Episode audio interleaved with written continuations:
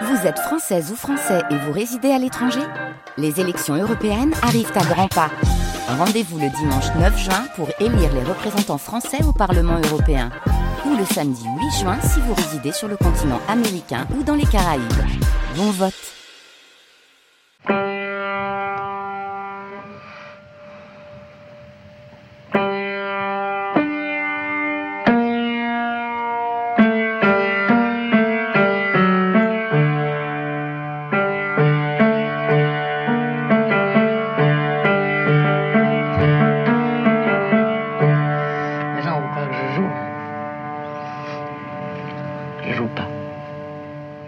France Culture, grande traversée de l'été, avec Duras, c'est le moment de la rencontre.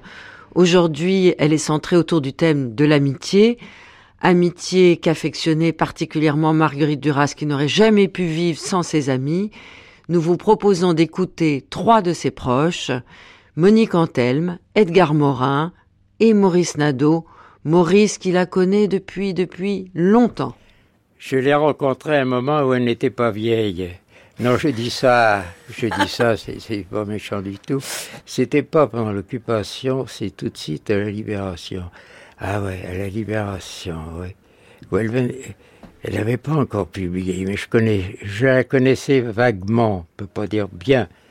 Et elle était venue me voir. J'étais à ce moment-là à combat. Je faisais le, la chronique littéraire. Et elle était venue me parler pour un livre qu'elle venait de publier par hasard, comme ça. Pas, elle n'avait pas publié par hasard, elle venait me voir par hasard. Pas spécialement pour, euh, pour me voir. Bon, pour me parler de son livre. Vous vous souvenez pas, ce premier livre qu'elle a publié? Moi, je me souviens plus. C'est ce livre qu'elle a voulu faire disparaître de sa bibliographie qui s'appelle Les Impudents. Bien, c'est peut-être bien. Parce qu'après, elle a voulu vraiment euh, l'occulter complètement. Ça devait être ça, les impudents. Ah, exactement, les impudents. Je vais demander le pourquoi les impudents. elle m'a répondu, mais je ne sais plus ce qu'elle m'a répondu.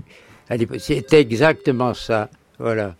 Alors, elle était comment à cette période-là? Elle était une jeune femme qui était un peu brimée euh, par euh, un côté mascolo de l'autre Antelme, comme elle le raconte dans Les Yeux Verts? Je me rappelle d'elle à la cuisine, ça c'est bizarre. Je me vois chez elle la cuisine, était en train de m'expliquer qu'elle n'était pas une cuisinière. Alors c'est vraiment très ancien. C'est à ce moment-là, euh, donc elle commençait à écrire. Ah oui, alors ensuite la deuxième, euh, ah oui, la deuxième circonstance, c'est barrage contre le Pacifique. Tiens, justement, parce que ça allait se donner, ça devait être dans les années 50, par là, c'était très tôt, hein, et euh, elle m'avait invité dans un bistrot rue la rue Champollion, là, tu vois, qui a un bistrot qui faisait le coin, il y avait maintenant un cinéma, mais à, l'époque, ça faisait un bistrot un peu d'ensigne, un peu, un peu, j'avais vu danser Sartre d'ailleurs, et, Camus. Oh, ça c'est un drôle de spectacle à l'époque, c'est un drôle de spectacle. Et elle m'avait présenté euh, Geneviève Serrault, qui cherchait du travail, et que j'ai pris comme secrétaire à l'époque. Et, son mari, euh, Jean-Marie Serrault, était en train de monter barrage contre le Pacifique. Voilà la deuxième circonstance. Après, ce sont surtout des histoires politiques, je crois. Alors un jour, elle a fait un bouquin, je ne sais plus comment ça s'appelait, et j'ai dit, écoute, maintenant que tu as imité Paul, tu as imité Beckett, tu as imité machin, tu te mets à imiter Vittorini. Parce que les petits chevaux de Tarquinia, moi je connais, hein, tu comprends, c'est... Voilà. Alors là, je crois que c'était... Oui. C'est peut-être l'occasion de rappeler qui était Elio Vittorini, qui était un intellectuel très important et avec qui elle a travaillé. oui, c'était une époque, hein, figure-toi. On remonte dans le temps, là. Elio Vittorini avait une, une revue. il, était communiste et il avait une revue communiste sur le euh, enfin avec Togliatti et un petit peu sur un peu en marge. Mais enfin, il avait une revue qui s'appelait Ménabo, qui était une, belle revue. D'ailleurs, j'aurais voulu toujours, j'ai cherché à imiter, j'ai jamais réussi, qui était à la fois littéraire, politique, et en même temps que qui publiait son journal, dont j'ai repris le titre, mais en, en le disant, Diario in Publico, que j'avais préfacé d'ailleurs en français. Et euh, Vittorini était un ami en même temps de Marguerite, de Mascolo et de Blanchot. On était ensemble pour faire une, une revue qui serait appelée la Revue internationale. Alors, euh, que Marguerite vient là-dedans? Ben, Vient là-dedans parce qu'on se réunissait chez elle, rue, Saint-Benoît. Et euh, Vittorini, bon, on avait des rapports très fréquents parce qu'il venait souvent à Paris. Et moi, par exemple, je suis allé à Milan. Enfin, j'ai bon, euh, j'étais très ami avec lui et avec sa femme. Et ce qui fait que tout ce petit groupe euh, qui travaillait ensemble, tu vois, euh, Vittorini, euh, on voulait faire quelque chose comme Ménabo, on n'y est jamais arrivé. Et, Marguerite, euh, je dis pas qu'elle faisait la cuisine pour tous, mais enfin, euh, c'était la femme à l'époque, les travailleurs du sexe, ça n'existait pas, tu comprends? Bon, elle faisait la cuisine, et, etc. Bon, et on passait. Ah oui, il y avait Edgar Morin, il y avait pas mal de gens à l'époque. Bon. Tu vas me dire que c'est de la préhistoire, tout ça, mais enfin, c'était comme ça. Bon, après, j'ai perdu un peu le contact avec Marguerite dès qu'elle est devenue euh, un peu connue et un peu. Euh, un peu distante, disons. Puis je m'étais un petit peu engueulé avec elle aussi. Et puis, et Sur puis quel ça a sujet beaucoup vous changé, étiez engueulé Ben, À propos, par exemple, de, de ses imitations avant qu'elle trouve sa, sa manière, bon, euh, comme ça. Elle était très soucieuse, très soucieuse de, de, de se donner. À, elle y est arrivée d'ailleurs, mais c'est à la fin. Enfin, c'est avec la douleur, c'est avec des, des orages comme ça qui sont très forts et, et qu'elle est arrivée, plus que l'amant. euh, enfin bon, c'est autre chose. Elle avait une, une, façon d'écrire, et surtout de, de se fabriquer un monde qui, qui, était, qui était le sien, qui à la fois était, il était difficile à pénétrer avant, avant l'amant. Après l'amant, été beaucoup plus simple, C'était mais euh, qui, qui s'est refermé un peu euh, à propos de d'Antelme, à propos de, de, tout ce qu'elle s'est mise à raconter ensuite c'est-à-dire son attitude, sa conduite, c'est beaucoup dire. Enfin, euh, pendant l'occupation, qu'il qui la, mettait mal à l'aise, en dépit de tout ce qu'elle a pu dire. Enfin, elle était, elle était mal à l'aise à propos de, ça. Et il était mal à l'aise aussi vis-à-vis d'Antelme, c'était, c'est évident. Bon, qu'Antelme était le, comment dire, le, la discrétion même, la mutité à partir du moment quand il est revenu. Et euh, j'ai publié d'ailleurs son l'histoire de son retour par Mascolo. Et c'est quelque chose qui me qui encore me remue quand, quand, quand je les vois descendre, quand ils présentent euh, Antelme qui va le chercher dans, au camp et qu'il le présente, à- je crois que c'est à Nancy la première fois qu'il le présente, et que tout le monde se lève, etc. Parce que Antelme, presque comme une apparition. C'est c'est tout à fait extraordinaire. Bon, euh, euh, Marguerite était un peu en dehors de tout ça. Un peu en dehors de ça. Elle était dans son... Bon, elle, était elle a été un vrai écrivain, c'est un écrivain qui compte, justement. Mais il fallait aussi qu'elle qu'elle fasse preuve d'un certain égoïsme de créateur, je crois. Qui paraît normal. Mais ce qui, euh, ce qui amène euh, aussi, le- non pas une rupture, mais enfin une distance des liens qu'on qu'on peut avoir avec les uns, avec les autres. Moi, je ne les voyais plus guère. À partir de Neuf-le-Château, j'ai jamais été invité, par exemple. Neuf-le-Château, plus jamais. Je voulais m'inviter, je suis pas allé. Enfin, c'était comme ça. Alors qu'on se voyait souvent, mais parce que aussi, euh, j'étais très ami avec Mascolo, et je le suis devenu avec Antelme aussi, beaucoup. Bon, c'était le moment où ça, ça n'allait plus très bien avec Mascolo, mais enfin, c'était encore, ils étaient encore ensemble, je crois. Puis il y a eu, ouais, il y a eu ensuite Taouta, alors ça, c'était autre chose, enfin bon. Ben, C'est le fils. ouais. Bon, enfin, tu me fais révéler des secrets de famille, non? Ben, puisqu'on est dans les secrets de famille, je Ouais. crois que tu as joué un rôle euh, à un moment très délicat euh, où Uta avait des rapports compliqués avec sa mère. Il y a eu Ouais. un conseil d'amis. Ouais. Tu as participé, tu as eu une part importante dans ce conseil d'amis pour euh, que Marguerite accepte de, de s'éloigner un peu de son fils parce que les rapports étaient trop fusionnels. Ouais, ouais. Tu as été un températeur. Bah, tu- heureusement que tu me le rappelles parce que j'ai complètement oublié, moi, tout ça. Il faut pas que je me flatte non plus d'avoir participé à une vie euh, très intime avec elle. Enfin, c'était. euh,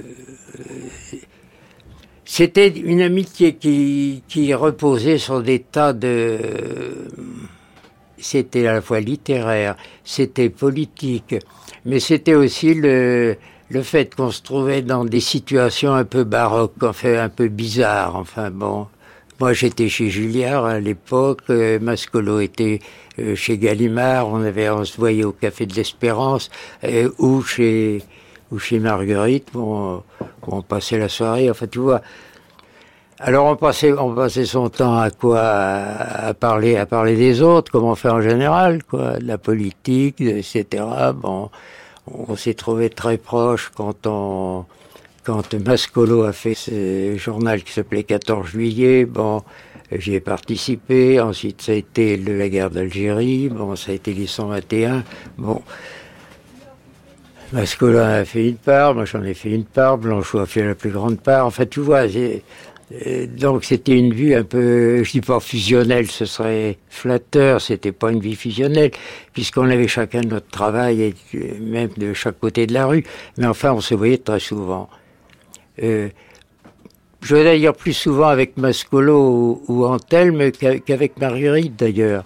Marguerite était très soucieuse d'avoir sa son, son indépendance, c'est beaucoup, c'est, c'est- c'est dire euh, une banalité, mais enfin elle travaillait, elle travaillait à son, à son, à elle-même, à son œuvre, et ça on s'en est rendu compte assez vite.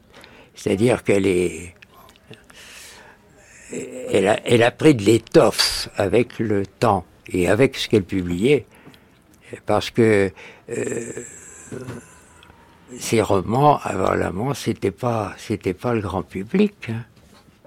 Hein.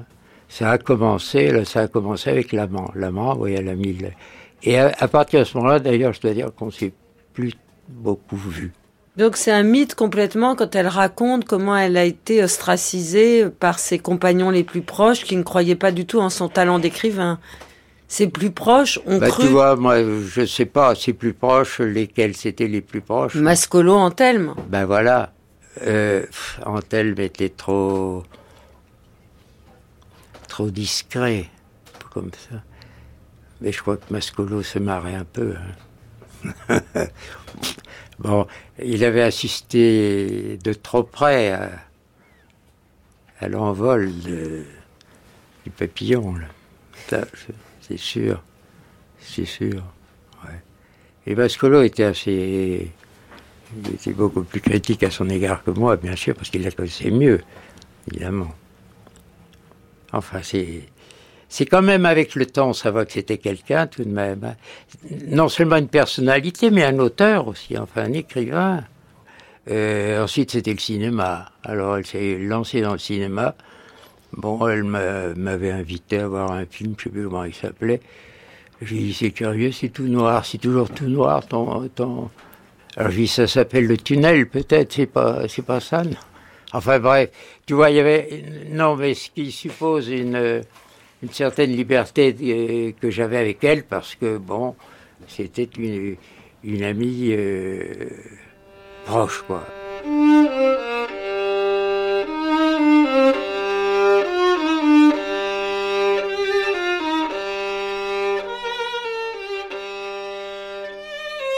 Après Maurice Nadeau, nous vous proposons d'écouter le témoignage d'Edgar Morin. Edgar a connu Marguerite Duras pendant la résistance. Ils ont fait partie du même réseau de résistance. Ils ont participé à la libération de Paris ensemble. Ce lien ne s'est jamais distendu. Ils se sont retrouvés au moment où Edgar Morin avait des responsabilités militaires en Allemagne. J'étais à Berlin et surtout, à un moment donné, comme j'avais une responsabilité euh, à la information, propagande du gouvernement militaire, je prenais prétexte pour aller dans toutes les zones d'occupation.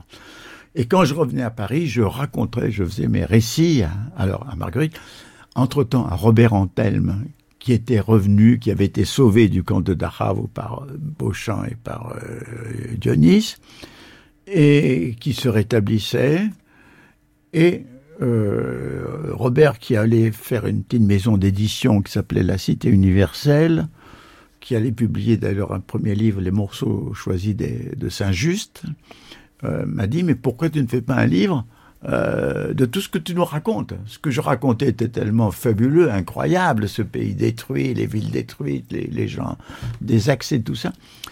Donc j'avais un rapport, disons, organique avec la rue Saint-Benoît. Il y avait Marguerite, où il y avait Robert, et où Dionys euh, venait quasi tout le temps. Et ce qui fait que quand j'ai décidé de quitter l'Allemagne avec Violette, Marguerite nous a offert l'hospitalité rue Saint-Benoît. Et donc, avec Vélène, nous sommes installés. Il y avait une chambre pour nous. Il y avait la chambre de Marguerite. Il y avait la chambre de Robert. Et euh, dans un divan, euh, Dionys, en fait, couchait la, plupart des nuits. Et on a vécu ainsi une communauté, je dois dire merveilleuse, qui a duré, je crois, un ou deux ans. Avec beaucoup de fêtes, beaucoup d'alcool. Beaucoup de fêtes, euh, beaucoup de rencontres, euh, beaucoup de liesses, oui, c'est vrai. Avec des intellectuels comme Merleau-Ponty qui venaient assez souvent, et bien d'autres. Oui, Bataille, euh, oui, il y avait beaucoup. Et c'est surtout, il y avait une commensalité, il y avait une ouverture. c'était tout à fait bon, c'était beau. Marguerite adorait Edith Piaf, donc j'imagine qu'elle devait mettre Piaf sur son gramophone. Mais de l'écrivain, euh, on ne parlait pas. Les deux écrivains, c'était les deux hommes, ces deux hommes de sa vie. Euh, Robert Anthem d'un côté, son mari, et Dionys Mascolo, son futur compagnon et son amant de l'époque. Oui, mais en fait, euh, Robert n'avait pas encore écrit, pas l'espèce humaine, il allait l'écrire. Dionys, qui tenait un journal personnel, mais n'avait fait que la préface à Saint-Just, mais déjà Marguerite, comme une abeille, elle avait euh, travaillé, notamment euh, son livre euh, La vie tranquille, qui n'est pas son premier, je crois qu'il est son deuxième roman. elle l'avait terminé presque au moment de la libération, je crois, à ce moment-là. Et du reste, bon, moi, comme j'étais lié aux gens qui, faisaient cet hebdomadaire Action, euh, qui est très rapidement allait être un peu dévoré par euh, le contrôle communiste, mais qui n'était pas à cette époque. J'avais fait un, article sur la vie tranquille euh, que j'avais lu. Donc c'était l'écrivain.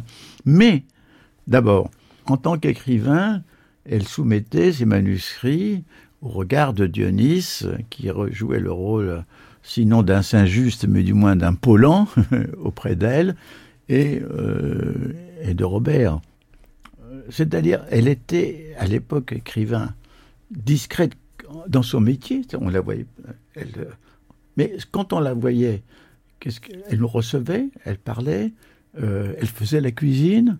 Et donc, tout ce côté que moi j'ai appelé de reine des abeilles, n'est-ce pas, était important. Mais elle adorait chanter.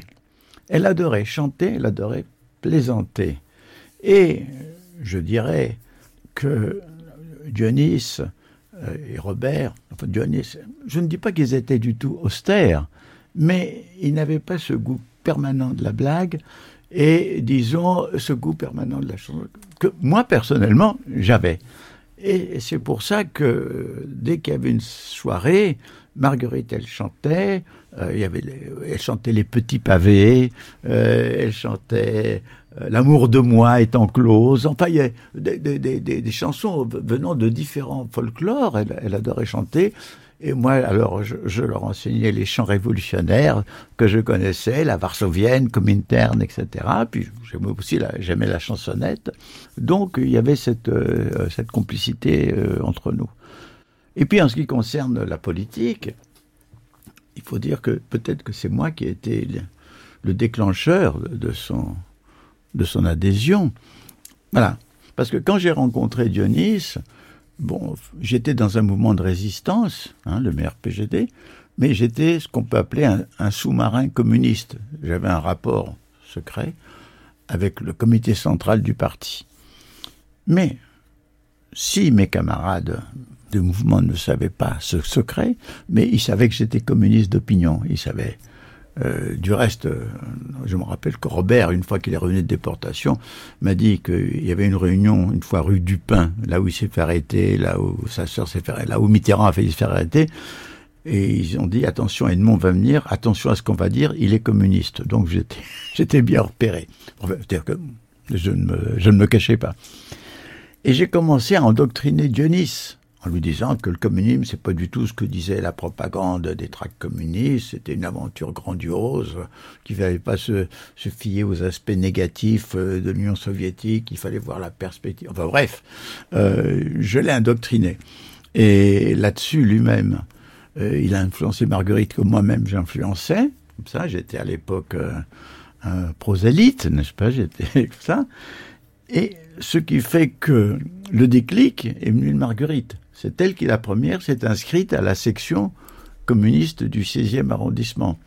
Et après, bras dessus, bras dessous, Robert et Dionys sont allés eux-mêmes euh, s'inscrire. Et c'est comme ça qu'a commencé la vocation politique de Marguerite. Vocation politique donc euh, communiste, elle a adhéré à cette cellule et à la fin de chaque réunion, vous aviez l'habitude de vous retrouver dans un café, non loin, je crois que c'était le café Bonaparte. Oui. Et puis c'était quand même une période assez difficile pour le communisme français, de crispation idéologique, dirait-on.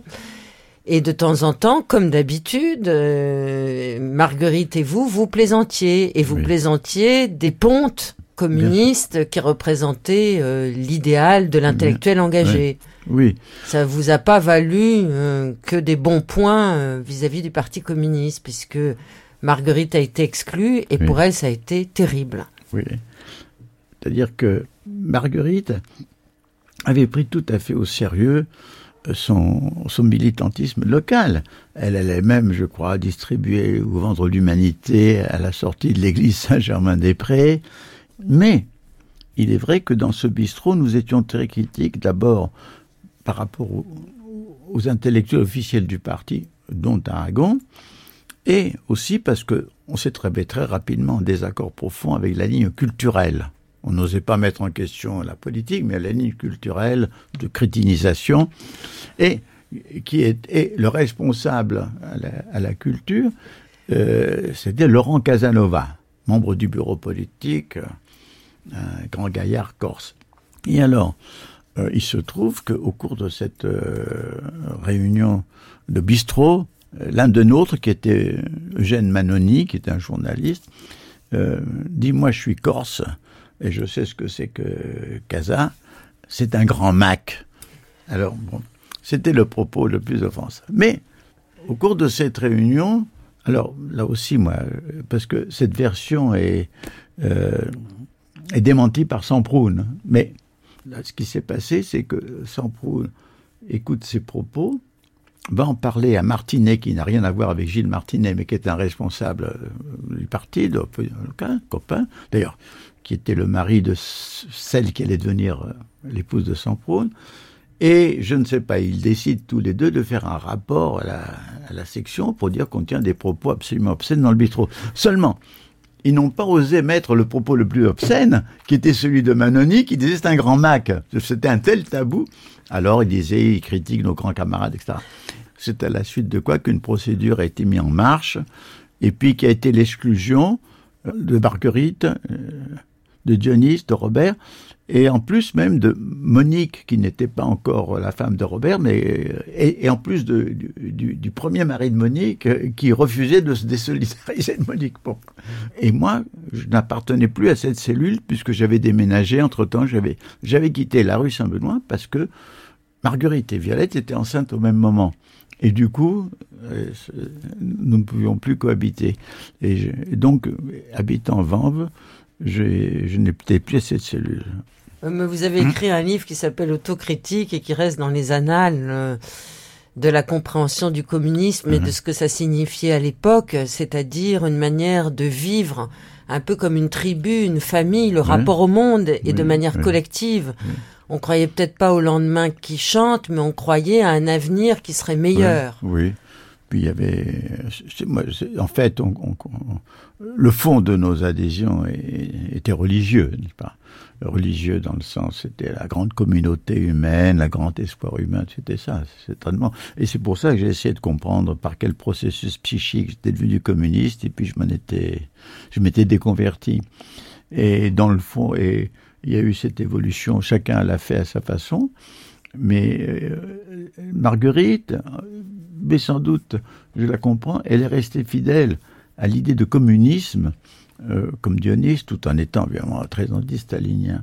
Et pourquoi je comprends? Parce que l'idéologie du communisme, elle est magnifique, n'est-ce pas? C'est de fraternité, d'égalité, euh, où il n'y a aucun racisme, il n'y a pas de alors donc je comprends. Mais l'équivoque, c'est qu'on emploie le mot communisme pour parler un régime qui a été un régime totalitaire. Alors c'est très difficile. Moi, pendant des, années, j'ai refusé le mot de, dire que je critiquais le communisme, je critiquais le stalinisme. Et puis quand je me suis rendu compte qu'il n'y avait pas seulement le stalinisme, mais déjà que chez Lénine, il y avait des racines, et puis qu'après Staline, euh, c'est resté jusqu'à... Euh, ça devenait assez compliqué. Bon, alors je pouvais parler du totalitarisme soviétique, mais enfin, je, comprends qu'on puisse dire euh, je, suis, je suis communiste à condition que l'on précise que ça n'a pas à voir avec le soi-disant socialisme réel qui était en, URSS. Mais elle a conservé cette, euh, cet attachement comme Dionys d'ailleurs. Est-ce qu'on peut parler, Edgar Morin, chez Marguerite Duras, d'une sorte de communisme primitif mmh. qui s'accompagne justement d'un esprit de communauté et du fait que l'ère du temps euh, vous a permis à vous tous, car vous étiez une vraie communauté intellectuelle euh, hmm. euh, et artistique, et qui pensiez le monde aussi. À l'époque, vous aviez une trentaine d'années. un peu moins même. Un peu moins, oui. Hmm.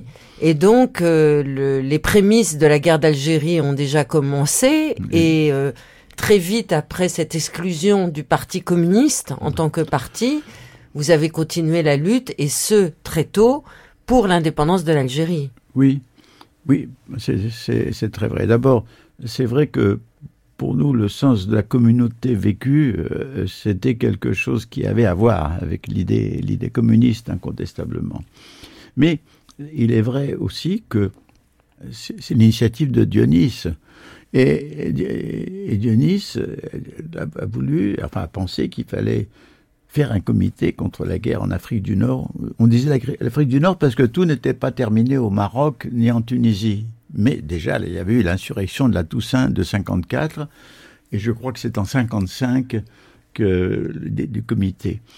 Et ce comité euh, a eu des signatures que euh, jusqu'à présent, euh, en plus de personnes qui ne signaient jamais de manifeste ni d'appel. Roger Martin Dugard, qui n'a jamais rien signé. François Mauriac, qui ne signait pas des manifestes. Enfin, de toute série de personnalités, en plus des intellectuels euh, de gauche de différentes obédiences. Donc, le, manifeste a eu un, retentissement. Et nous sommes réunis en nous jurant de nous séparer qu'après la fin de la guerre d'Algérie, mais on, on s'est séparés avant pour des tas de raisons, notamment l'insurrection hongroise.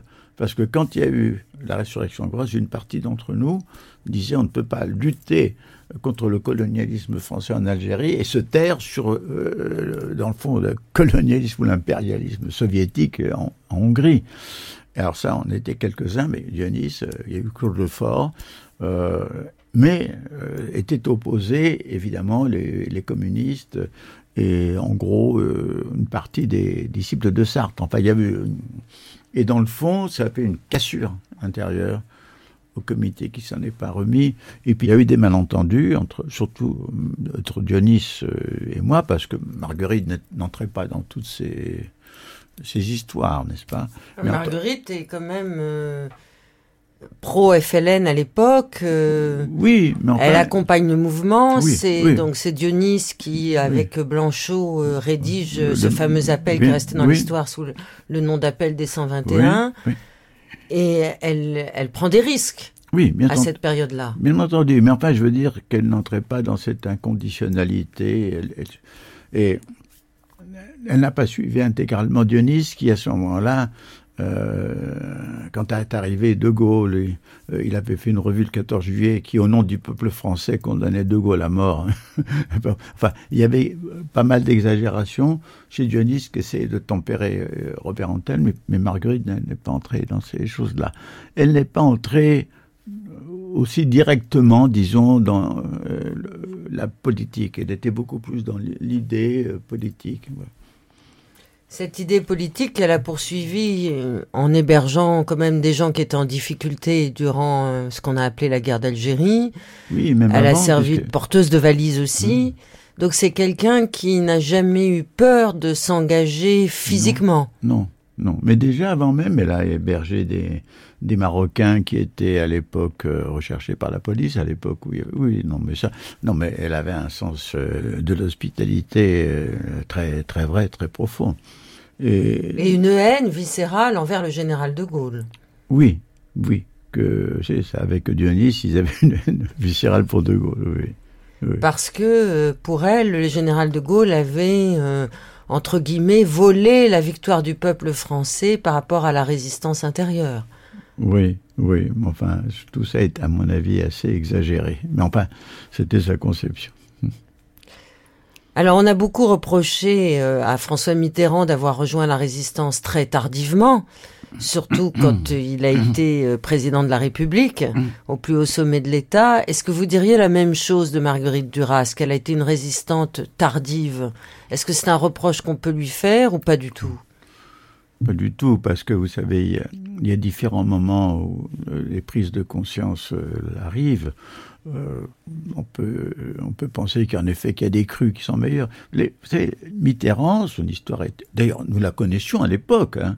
Ce qui s'est passé, c'est que quand le livre de Péan est, est, sorti, Mitterrand, lui, depuis les années 60 et quelques, euh, ne parlait plus jamais de son passé parce que c'était devenu l'incarnation de la gauche et du socialisme. Mais pendant toute l'époque, nous savions. D'ailleurs, nous avons fait un, une union le mouvement dans lequel j'étais, où il y avait du reste le neveu de De Gaulle, Michel Caillot et d'autres comme ça, euh, ah, bon, on a fait en pleine conscience la fusion avec le mouvement de Mitterrand, euh, qui du reste derrière il y avait M. Pinault, qui n'a rien à voir avec le milliardaire actuel, euh, qui était ministre des prisonniers. Parce qu'il faut dire que Vichy, la seule chose sur laquelle il n'a pas obéi aux conventions d'armistice, qui disait que quand un prisonnier évadé arrive en France, il faut le renvoyer, il n'a pas, obéi. Ce qui fait que ces maisons du prisonnier étaient ambivalentes. D'un côté, un peu d'endoctrinement vichiste, mais de l'autre côté, protection des types qui courageusement avaient fui. Donc, c'est ce milieu de maisons du prisonnier qui, euh, après le débarquement allié en Afrique du Nord, c'est d'ailleurs en 1942, suivi par l'invasion de la zone vichiste zone sud par l'armée allemande, quand l'armée allemande s'est trouvée là où il y avait un territoire euh, relativement faiblement autonome de Vichy, toute une partie du monde vichiste est allée dans la résistance, l'armée secrète de Vichy est allée dans la et a favorisé le mouvement de Mitterrand. D'ailleurs, à la même époque, les généraux euh, de Lattre, euh, Join, tous ces généraux de Vichy sont... Le seul général qui n'a pas été Vichy, c'est Koenig. Hein. Donc, c'était normal pour nous plus il y en arrive, mieux c'est, hein, l'époque. Donc, euh, il y avait une ambivalence parmi tous ces gens-là, dont révèle le procès Papon, par exemple. Bon, d'autres, même Bousquet, qui a été innocenté parce qu'il a rendu des services à la résistance. Donc, il y a eu quelque chose, mais le mouvement de Mitterrand, enfin Mitterrand lui-même, tel que je l'ai connu, il s'est lancé sans restriction, et je dirais très courageusement la résistance. 40 ans après les faits, Marguerite Duras publie un livre qui était un carnet qu'elle avait tenu pendant la détention de Robert Antelme en camp, qui s'intitule La douleur. Les critiques vont être nombreuses à dire que c'est un faux. Or, dans ce livre, elle raconte donc ce que vous nous venez de nous dire sur cette période de, de la résistance, puis de la libération, mais avec un autre côté un peu vénéneux, c'est-à-dire la force de séduction de la narratrice, qui est elle, puisque c'est un journal, mmh. vis-à-vis d'un collabo pour pouvoir permettre la, la sortie du camp de son propre mari, Robert Antelme. Et puis, autre chose un peu vénéneuse, elle raconte aussi que, euh, étant aux commandes d'un petit groupe de résistants et ayant la possibilité de torturer des gens qui ont été accusés de collaboration, elle éprouve une certaine jouissance à procéder à ces arrestations et à ces humiliations. Avez-vous assisté à ces moments-là? De Marguerite, non.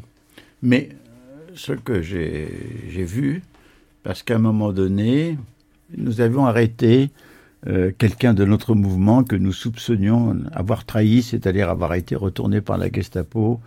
Et on l'avait arrêté, on l'avait mis dans une... Parce qu'à l'époque, il y a une première époque, après l'insurrection, euh, une sorte d'anarchie. Chaque mouvement avait ses propres prisons. Et nous, on avait une prison qui était un hôtel rue Beaubourg. Et donc, avec Dionys, je suis allé voir pour voir ce, garçon qu'on avait arrêté. Et j'ai été très choqué de voir dans des pièces qui étaient transformées en, cellules euh, des, des, visages euh, ensanglantés, euh, des gens qui manifestement avaient été très sauvagement passés à tabac, au minimum. Hein, je ne sais pas que et ce spectacle était, j'avoue, m'a beaucoup répugné.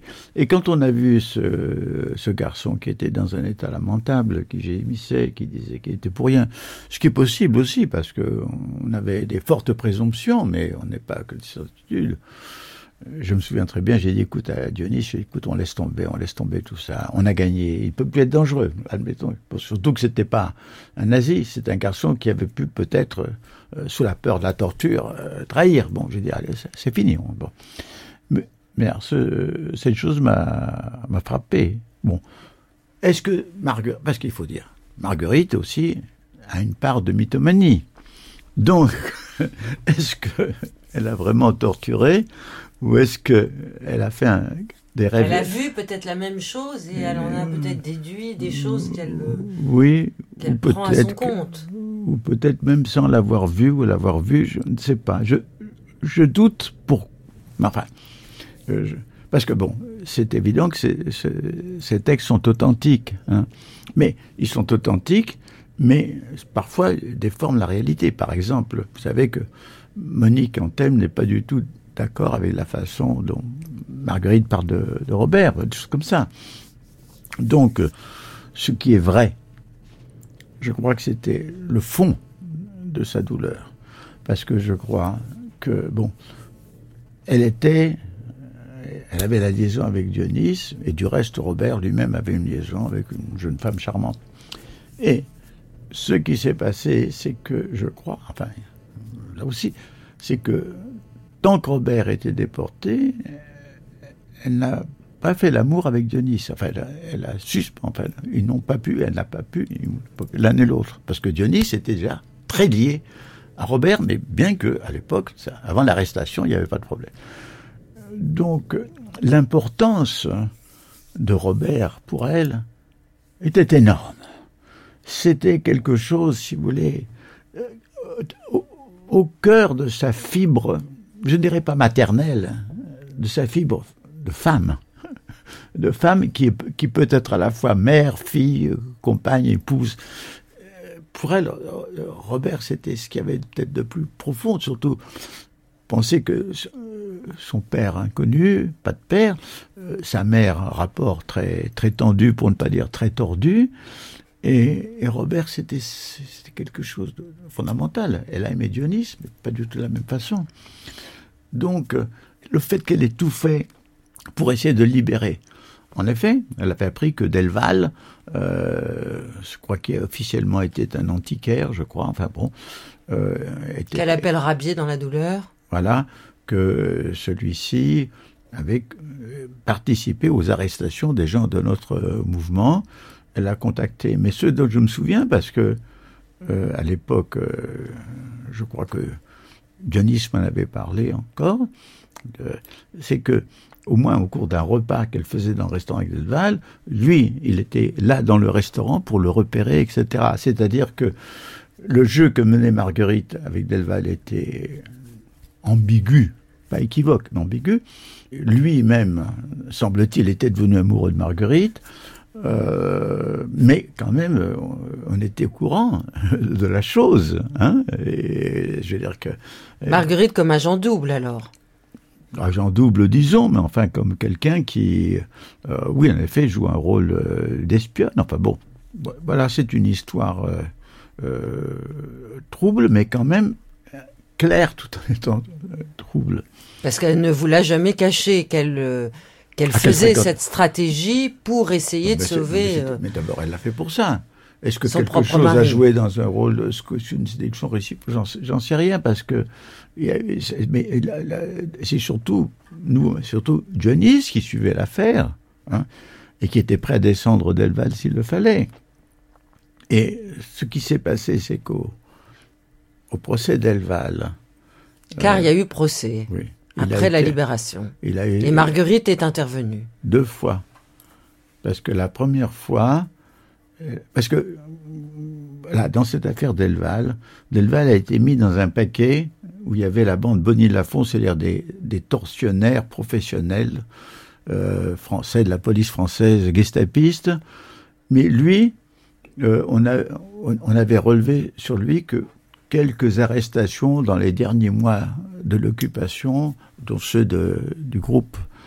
Et il semble qu'il n'ait joué, il n'était pas un rôle central. Il semble qu'il ait joué un rôle de taupe pendant longtemps, puis qu'il soit. Donc il n'y avait pas grand-chose contre lui, mais il était assimilé à une bande d'horribles tortionnaires. Et dans un premier temps, elle a témoigné en disant que c'était lui qui avait arrêté, etc. Et puis après, elle a eu un remords et elle a voulu faire une deuxième déclaration dans laquelle elle disait que Delval lui avait dit qu'une fois, il avait été pour arrêter euh, une famille juive et qu'il était entré dans la première pièce et quand il avait vu des, des portraits d'enfants, etc., euh, il n'a pas poursuivi plus loin euh, l'investigation, c'est-à-dire le ramassage éventuellement des gens qui étaient dans d'autres pièces, et qu'il a épargné. Mais cette deuxième intervention de Marguerite n'a pas eu euh, aucun point. C'était bon. Elle, elle, pensait qu'elle avait, elle voulait montrer d'un autre côté Delval qui pouvait exister, mais ça n'a pas joué puisque Delval a été condamné à mort avec avec les autres.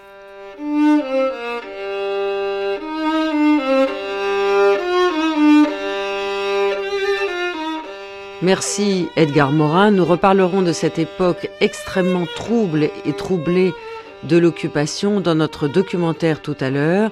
Mais tout de suite le témoignage de Monique Antelme qui se souvient aujourd'hui parfaitement bien dans quelles circonstances elle a rencontré Marguerite Duras. Oui, très bien. Je m'en souviens très bien parce que c'était à une réunion de cellules du Parti communiste. Euh, moi, j'avais adhéré pendant la guerre pour pouvoir faire de la résistance. Eux, je ne sais pas trop. Elle était, il était avec Robert Antelme. Eux, je ne sais pas trop à quelle date ils ont adhéré au parti.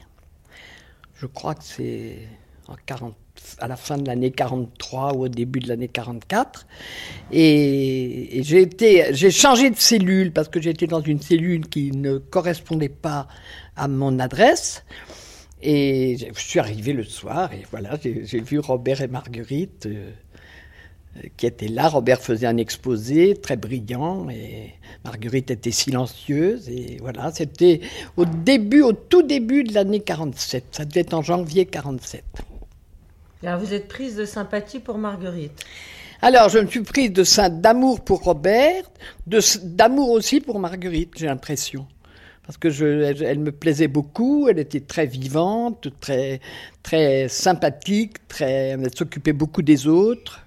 Elle militait d'une manière que j'ai jamais vu personne militer. Elle allait vendre l'humanité sous la neige. Elle, on faisait des tables de littérature. Enfin, on militait ensemble, en somme. Puis on se voyait amicalement aussi. Alors à l'époque, elle était euh, l'épouse de Robert, ou elle ne l'était plus déjà Ah non, elle l'était plus depuis longtemps. Euh, Robert a quitté Marguerite en 42. parce qu'elle était, disait-il, elle m'a raconté plus tard tout ça, qu'elle était insupportable. Elle était enceinte, c'est l'année où elle a eu son, son enfant qui est mort à la naissance. Et, Robert avait une liaison, tout simplement, avec euh, cette Anne-Marie qu'a connue Edgar. Et donc ils n'étaient plus ensemble, mais on disait les Antelmes. Marguerite marchait dans la rue, euh, euh, elle prenait toujours le bras de Robert, donc ils étaient, ils se tenaient pas la main à l'époque, mais enfin c'était presque comme ça, et on disait les Antelmes. Donc moi j'ai cru jusqu'à la naissance d'Outa qu'ils étaient mariés. Kouta était le fils de Robert. Alors Kouta, euh, donc Jean Mascolo est le fils de Dionys. Alors que Jean Mascolo est le fils tout à fait de, de Dionys, et les intimes, ceux qui étaient leurs intimes, le savaient, évidemment que, que Uta était l'enfant de, de Dionys. Mais moi, j'ai appris le jour de la naissance d'Uta par Anne-Marie qui travaillait avec le garçon avec qui je vivais. Et elle lui a dit surtout ne félicitez pas Robert, il n'est pas le père. Voilà. Comment Mais ils vivaient tous les trois ensemble ou? Ah non, Anne-Marie était tout à fait. Elle travaillait avec Robert. C'est un peu compliqué, hein. Mais il faut dire que c'était l'après-guerre, le, l'immédiate après-guerre, et bon, tout le monde couchait avec tout le monde, il y avait un espèce de, désordre sur ce plan-là, assez, assez grand. Ce qui est curieux, c'est que Marguerite et Robert ont habité ensemble, rue Saint-Benoît, jusqu'en jusqu'après la naissance d'Outa, puisque moi, quand je les ai connus, Outa était, enfin, Marguerite était enceinte. Donc Outa, quand, quand Outa est né, il a habité bien sûr rue Saint-Benoît, c'était l'appartement de sa mère, et Robert était toujours là.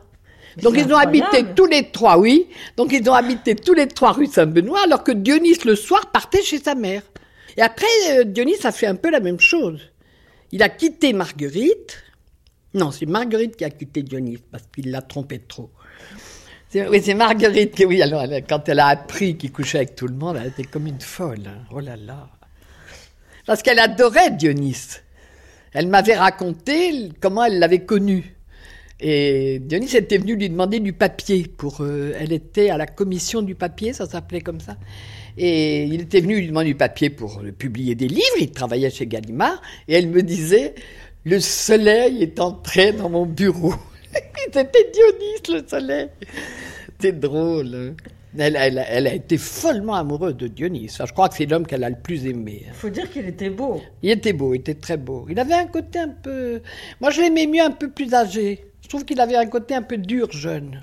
Mais quand Outa, le fils de Dionys et de Marguerite, est né, là, il a, il s'est installé rue Saint-Benoît. Non, quand Outa est né, euh, Robert est resté rue Saint-Benoît et avec Outa et Marguerite. Moi, je les ai vus plusieurs fois. Hein. Et euh, à la longue, Denis a demandé à Marguerite de dire à Robert de s'en aller, ce qui était dégoûtant parce que c'était son c'était à Marguerite de s'en aller. Mais comme il y avait l'enfant, euh, je sais que c'est Dionys qui, en avait marre, quoi.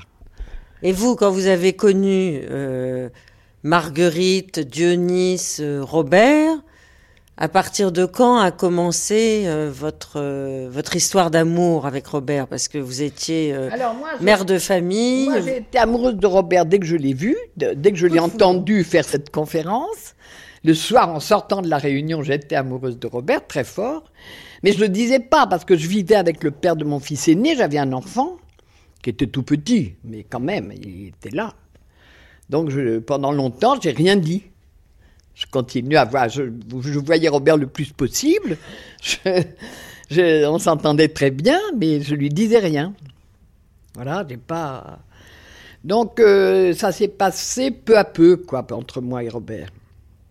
J'ai quitté Bernard, le père de mon fils aîné. C'était pas facile. Et, voilà, quoi. Après, j'étais seul avec Nicolas.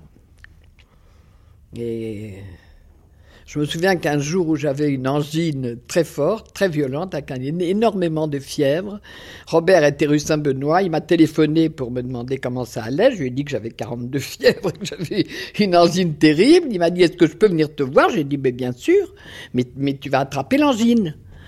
Et il est venu, il est venu et on a fait l'amour ce jour-là avec 42 fièvres.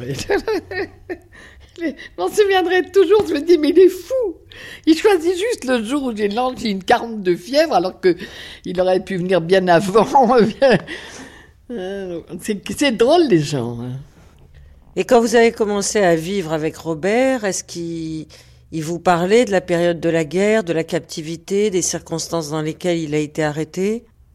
Oui, bien sûr, il m'a raconté tout ça. Vous savez, quand Marguerite et Dionys disaient après avoir écrit son livre, il ne voulait plus qu'on en parle, c'est pas vrai.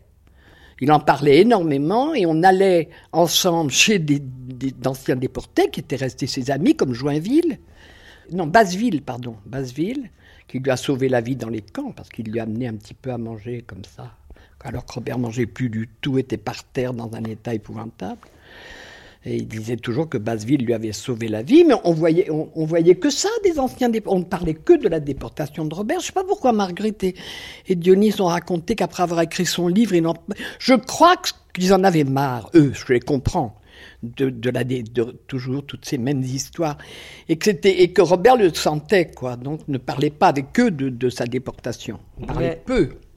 Oui, mais à vous, il a parlé. Euh. Ah oui, beaucoup. Il, bah, il, me racontait ce que tout le monde sait maintenant, mais à l'époque, on ne le savait pas. Comment ça se passait dans les camps, euh, c'est l'horreur de l'horreur, quoi. Le, la faim, le froid, le, les coups, toute cette vie épouvantable. Vous avez vu qu'Obama a été à Brunwald J'aime beaucoup Obama, Et vous souvenez-vous de l'accueil fait à l'espèce humaine? Ah ben ça, ça a été nul alors. C'est vrai donc. Ah oui, ça a été vraiment. Ils ont Marguerite et Robert, pas Dionys. Hein. Tout le monde dit Dionys parce qu'on mélange tout. Marguerite et Robert avaient décidé d'ouvrir une maison d'édition. Bon, euh, très bien, c'était une très bonne idée. Ils avaient un peu d'argent. Euh, euh, la Cité universelle. Et alors ils ont, il, fallait qu'ils publient. Alors ils ont publié L'espèce humaine, le Saint-Just et le troisième, et l'an zéro de l'Allemagne, évidemment, le livre d'Edgar.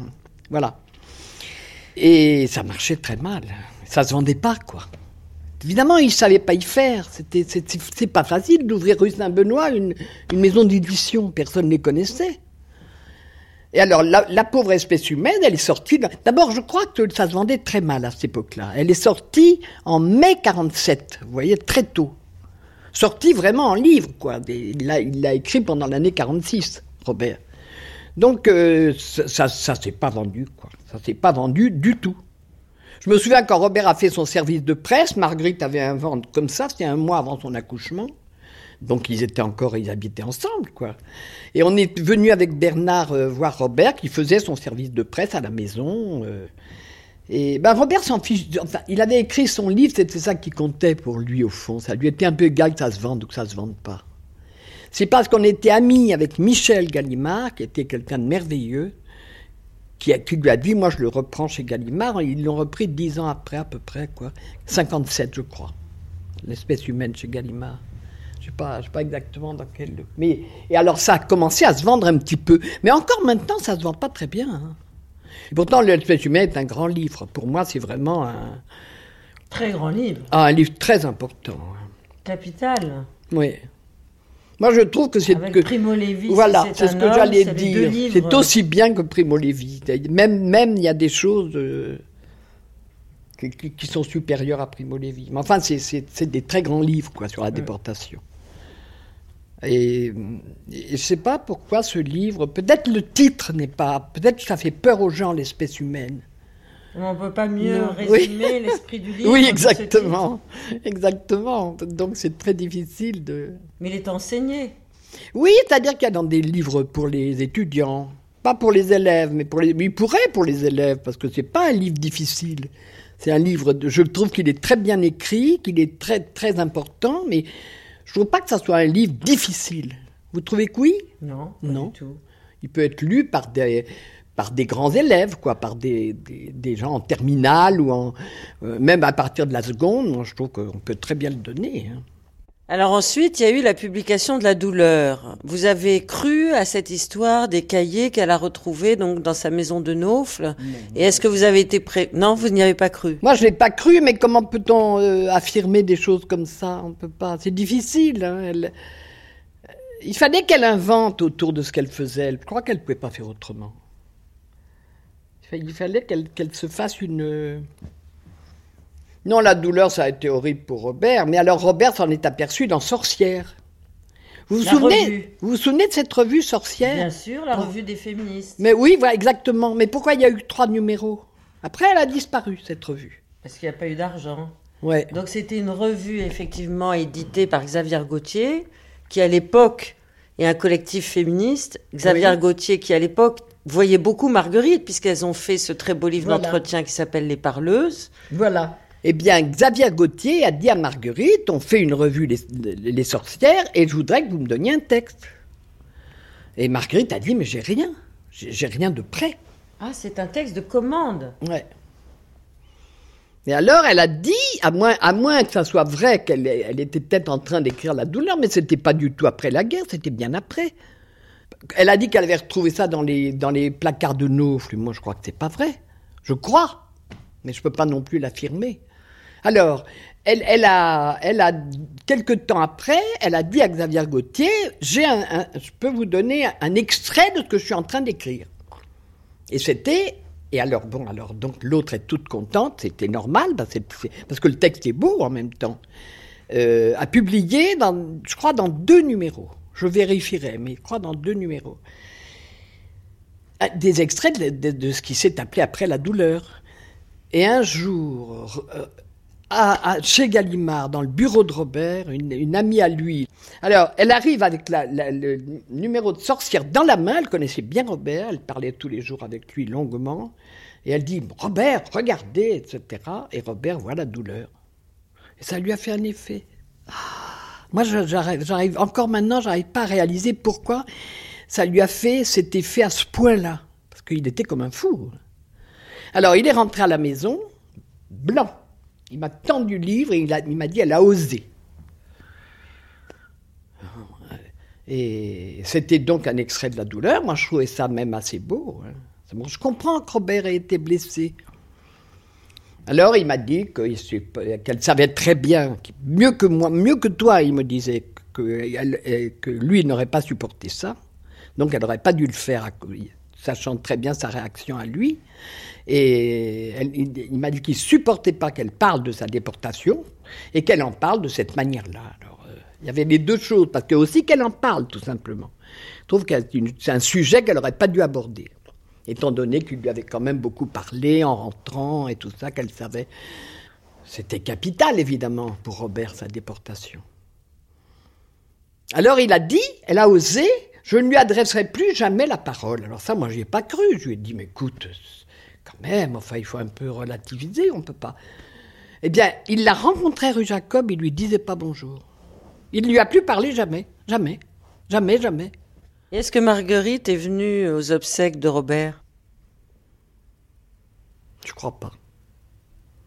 Non, non, je crois pas. Non, je vois, je vois Ed- Edgar.